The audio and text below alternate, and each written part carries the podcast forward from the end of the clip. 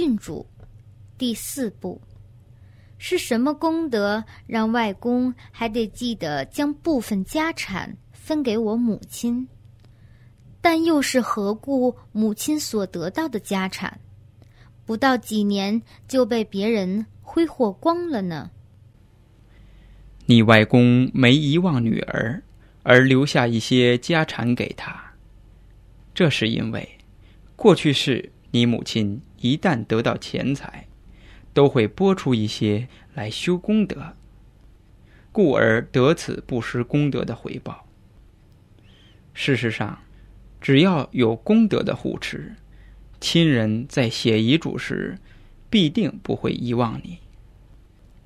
但若没有功德做后盾，就有被遗忘的可能，或不想把财产分给你。功德是非常重要的。你若将之拒之门外，就像拒绝了财富、快乐和成功的生命一样。因此，我们要常常修功德，不要性之所至，偶尔修修功德而已。